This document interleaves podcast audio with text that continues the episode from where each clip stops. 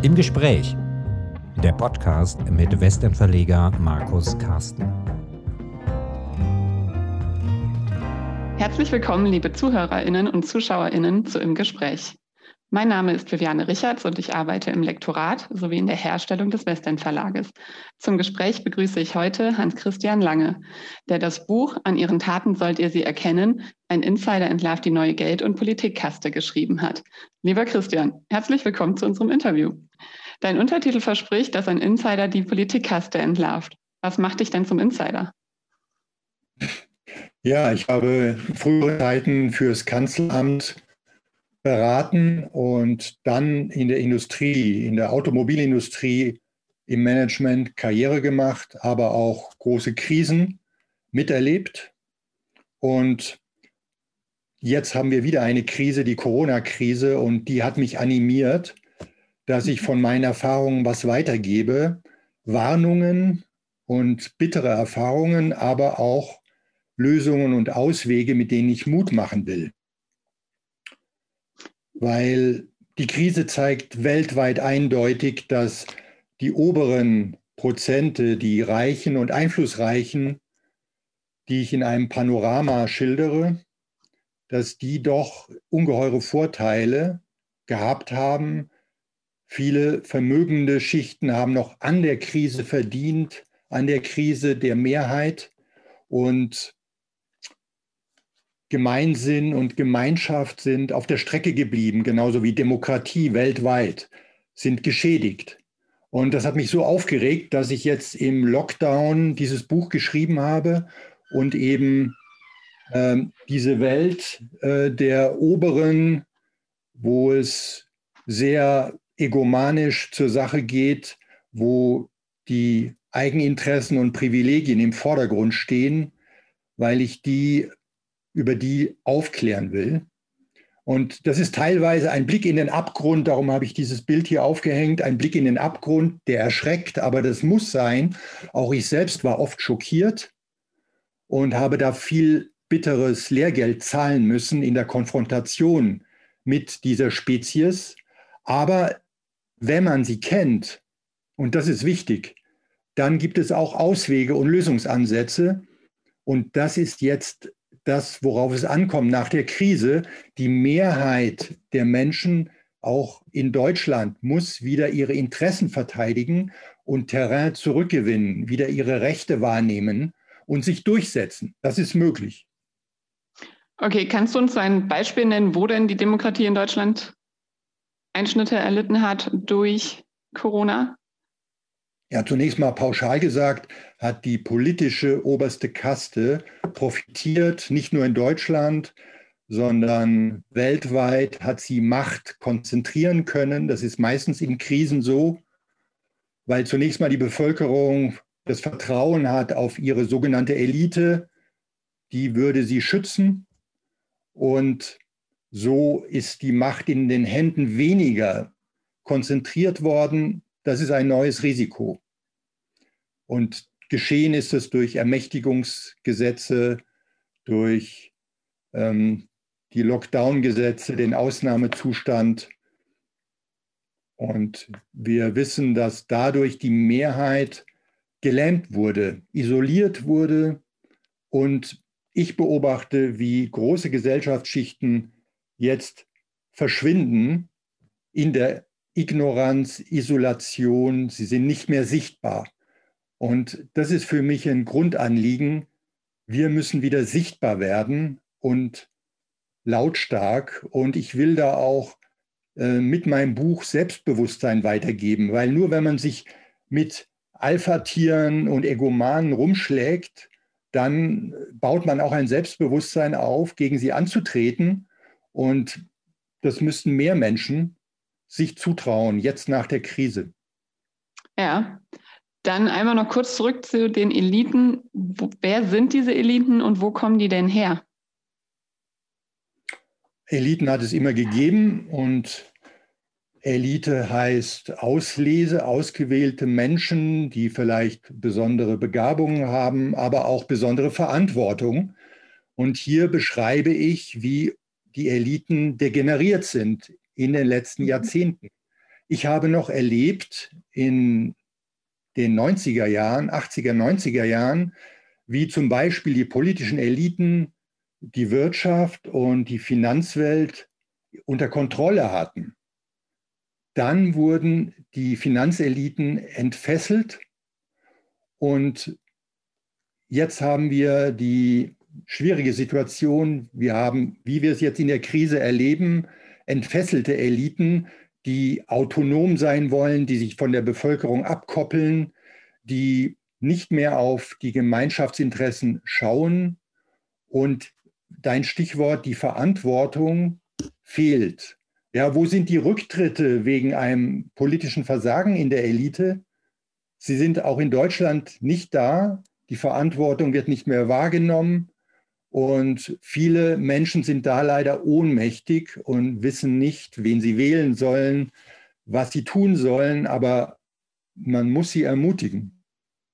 Okay, das ist jetzt vor allem die Politikelite. Und mhm. wir haben ja auch noch die Geldelite, die du ansprichst. Wer ist das denn? Ja, die Geldelite hat sich grandios entwickelt, nachdem sie von der Politik freigelassen wurde. Man muss sich vorstellen, noch in den 80er Jahren, da durfte, nicht mal, nicht mal, durfte man nicht mal 1000 Francs aus Frankreich ausführen, ohne äh, dass der Staat das kontrolliert hat. Da gab es Devisenkontrollen. Ja, der Staat hatte das Primat, so wie es auch richtig ist. Die Gemeinschaft hat geschaut auf die Einzelinteressen und hat die im Griff behalten. Dann durch die neoliberale Revolution sind die Eliten grenzüberschreitend unterwegs. Auch jetzt in der Krise sind sie entfesselt, entgrenzt, äh, agieren weltweit, vermehren ihr Vermögen, haben ihre Kontakte, während die Mehrheit der Menschen isoliert ist, politisch nicht agieren kann, sich nicht versammeln darf, noch nicht mal aus dem Haus darf, an der Corona-Leine liegt und so weiter. Und viele haben jetzt hier ähm, Nachteile. Nachdem Corona hoffentlich vorbei ist, haben sie den Anschluss verloren, haben ihre Kontakte verloren, sind vielleicht verschuldet oder sogar arbeitslos geworden, sind geschädigt durchs Home, durch Home Office und Homeschooling. Und gerade die junge Generation hat hier ganz klare Nachteile, die wieder wettgemacht werden müssen. Ja, wie ist das historisch entstanden? Also was sind Punkte, die wir uns merken müssen, wann die Elite entfesselt wurde? Hat das mit der Wirtschaftskrise schon zu tun? Ist das jetzt erst seit Corona? Kannst du da ein paar Punkte festmachen? Ja, sehr gute Frage. Die Entfesselung lief in den 90er Jahren durch die Illusion, dass das Geld und der Markt weltweit alles zum Besten regeln wird. Wir sehen heute ökologisch und sozial, dass das Gegenteil der Fall ist. Markt und Geld haben nur Ungerechtigkeit und ähm, Risiken des Planeten hervorgebracht das müssen wir wieder einfangen. Man kann es wieder einfangen. Die Volkssouveränität und die Demokratie sind die Hebel, um wieder den Markt einzufangen und das Menschenrecht auf Kapital. Ja, das Menschenrecht auf Kapital ist so eine wahnsinnige Idee der neoliberalen Revolution. Die hat sich durchgesetzt. Das Menschenrecht auf Kapital gilt heute, aber die echten Menschenrechte nicht. Und das ist etwas, was mich sehr umgetrieben hat, als ich das in den Nullerjahren dieses Jahrhunderts in den Jobs beobachten konnte, wie das Menschenrecht auf Kapital alles dominiert und das nationale Gemeinwohl untergeht. Mhm. Kann da oder reicht unsere Demokratie, wie die wir in Deutschland haben, aus, um das Ganze wieder zu korrigieren, die Entwicklung der letzten 20, 30, 40 Jahre? Oder brauchen wir da eine größere Lösung? Natürlich reicht es aus, weil die Demokratie noch da ist. Aber ich beschreibe auch ähm, die Lehren aus der Vergangenheit, wie in den 20er Jahren die Demokratie verspielt wurde. Und ich weise auch darauf hin, dass übrigens es nicht die Bevölkerung in erster Linie war, die die Demokratie demontiert hat, so wie heute uns unsere Eliten immer wieder beizubringen versuchen. Aber wenn man natürlich eine Netflix-Bildung äh, in Geschichte hat, dann glaubt man das vielleicht. Aber in Wirklichkeit haben auch damals die Eliten die Demokratie demontiert. Und ohne dass die Wähler, das Parlament davon informiert waren, wurde Hitler an die Macht gebracht von einer kleinen Clique aus Industrie, Finanzwelt und Spitzenpolitik. Das darf nicht wieder passieren, aber es gibt wirklich gefährliche Phänomene in dieser Richtung. Auch damals kippte die deutsche Demokratie an wegen Lobbyismus, wegen Bestechung und Korruption des Reichspräsidenten. Und heute haben wir wieder 6000 Lobbyisten in Brüssel und 1000 in Berlin, die auf Beeinflussung, Bestechung und Korruption aus sind. Mhm. Du sagtest gerade, auch damals kippte die Demokratie. Hast du das Gefühl, dass unsere Demokratie gerade kippt? Sie ist geschädigt von der Krise. Auch deswegen, weil die Eliten auch da nicht ihre Verantwortung wahrgenommen haben. Denn in der Krise sollten Eliten schützen und sammeln und nicht aussondern und spalten. Und es war Unsinn, auch nach Ansicht kritischer Beobachter Deutschlands, dass gerade die deutschen Eliten alle kritischen Stimmen in ein radikales ausgestellt haben, von wegen, alle sind Corona-Leugner, Covidioten oder Corona-RAF.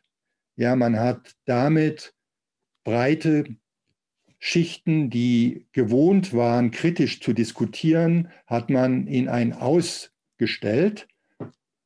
Und das ist schon mal eine Schädigung der Demokratie. Da müssen wir jetzt wieder raus mit großem Selbstbewusstsein der Zivilgesellschaft, die muss sich ihre Rechte wiederholen.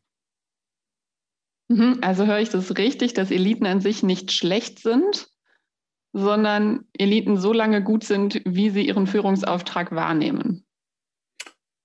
Ja, und die Bevölkerung, das sollte uns das Beispiel sein, hat in den Zehnerjahren, also noch nicht lange her, den Eliten gezeigt, wo die Hebel sind, um etwas zu verbessern und um versagende Eliten auszutauschen. Ja, 2019 war das Jahr mit den größten Protesten seit dem Krieg weltweit. Überall wurde rebelliert und in den Zehnerjahren, in den Jahren davor wurden Dutzende von Regierungen, vor allem mit neoliberalem Charakter, ausgetauscht durch die Wähler. Manchmal auch durch Außenseiter, und man wollte sich nur am Establishment rächen. Da wurden auch Fehl Fehler gemacht. Es kommt immer auf die Alternativen an. Darum kann ich nur ermutigen, dass wir jetzt wieder sammeln, die Menschen sammeln, die die Demokratie erneuern wollen. Und die müssen sich organisieren. Dann können wir uns die Rechte und auch gute Eliten wieder leisten.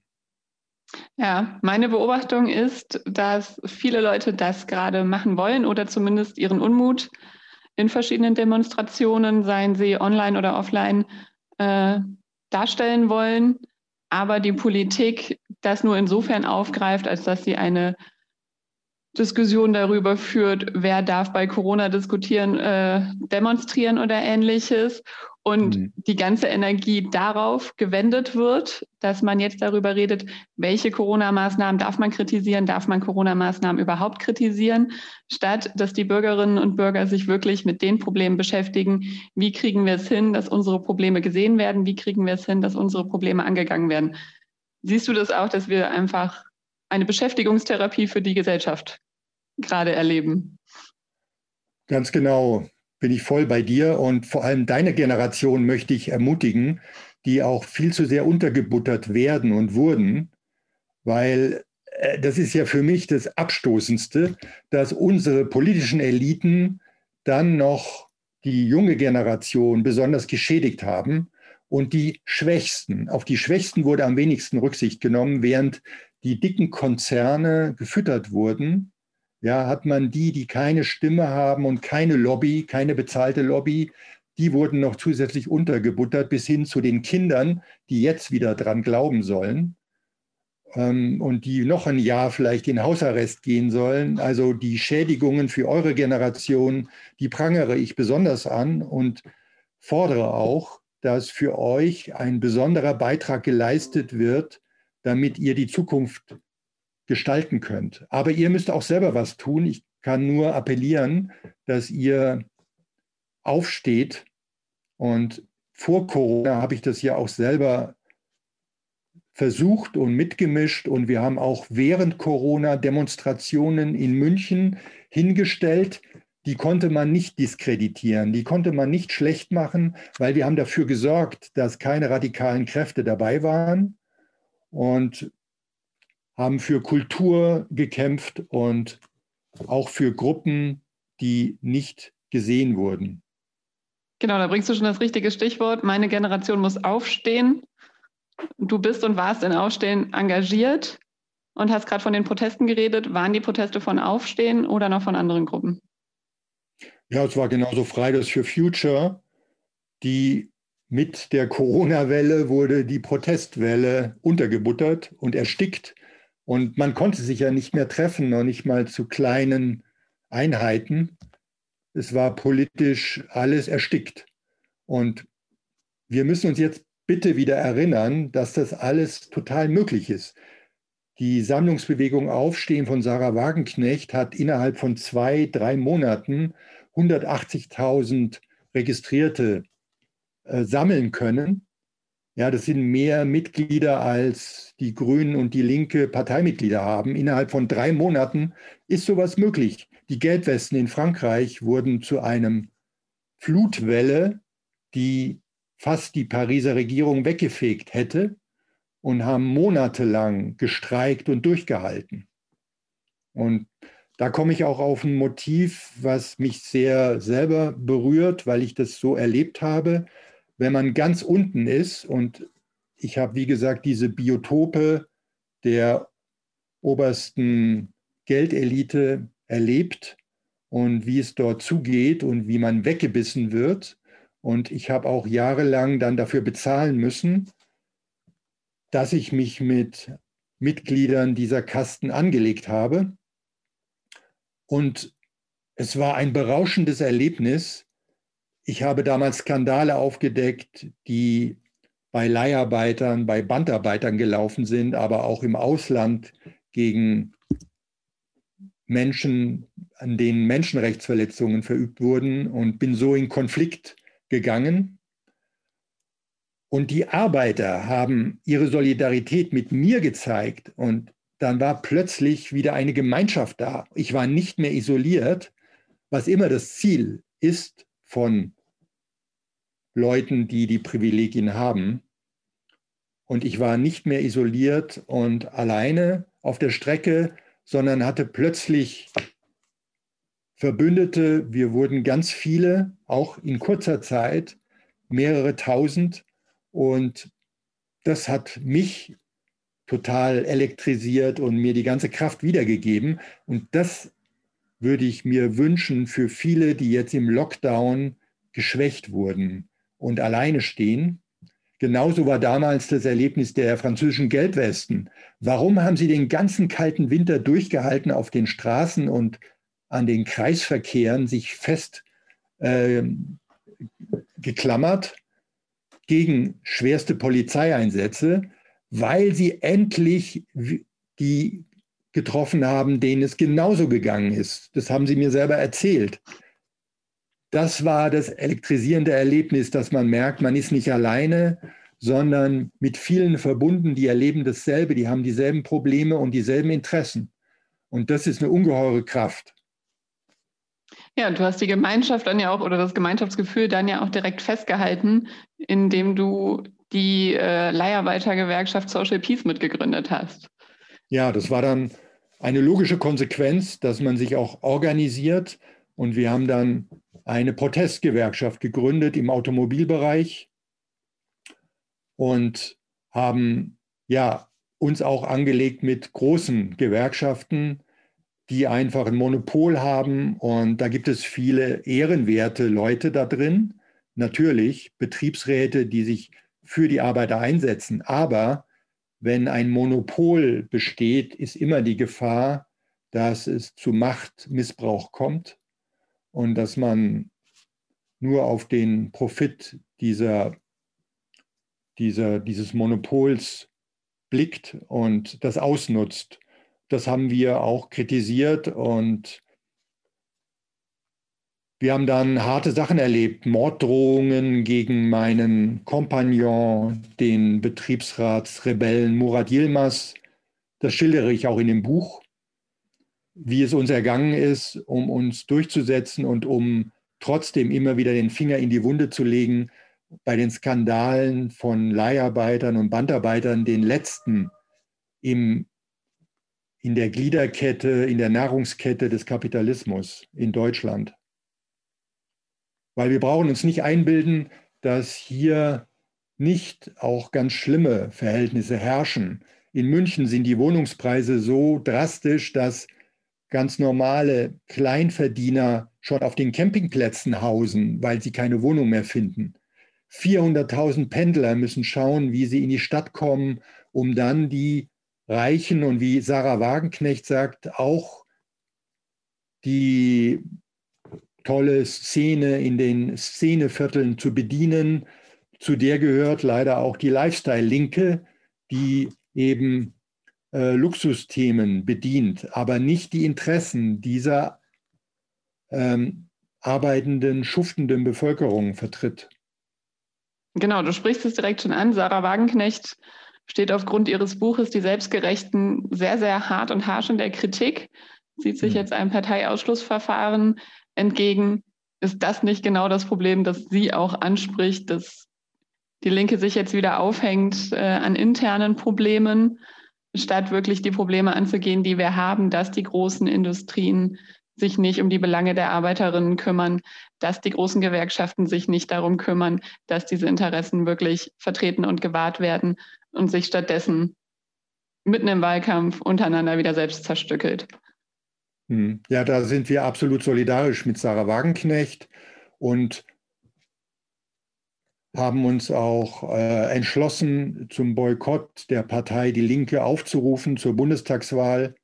Haben wir gestern aufgerufen weil die Arbeiter mit einem Ausschluss unseres Vorbildes Sarah Wagenknecht nicht äh, konform gehen, wir das nicht hinnehmen werden. Es geht aber auch um die ganze Mittelschicht, die jetzt abgehängt wird, nicht nur um die untersten Leiharbeiter, die ich, deren Schicksal ich schildere und mit denen ich noch in Kontakt bin und die auch wichtige Beiträge zu dem Buch geleistet haben, weil wir dauernd in Diskussion sind sondern es geht auch um die kleinen Erwerbstätigen, die vielen Selbstständigen, die Solo-Selbstständigen, die Händler, die Taxifahrer, die alle in der Krise geschleift wurden, während Konzerne wie TUI, die ihren Sitz in London haben, oder Karstadt, äh, die zu einem ähm, Neureichen aus Österreich gehören und Karstadt wird nur ausgeschlachtet. Da wurden Milliarden reingesteckt. In andere Konzerne wurden Staatsmilliarden gesteckt und dort hat man Dividenden ausgeschüttet und dann wieder nur eine kleine Gruppe von Aktionären bedient. Also das ist eine Ungerechtigkeit, die aufhören muss. Und wir werden mit unseren Organisationen dagegen ankämpfen und jetzt neu anfangen. Okay, wenn ihr zum Boykott der Linken aufruft, welche Partei ist eurer Meinung denn dann die Partei, die die Interessen der einfachen Leute vertritt? Da bin ich ganz bei französischen äh, politischen Vorbildern, die auch sagen, wir müssen neu anfangen.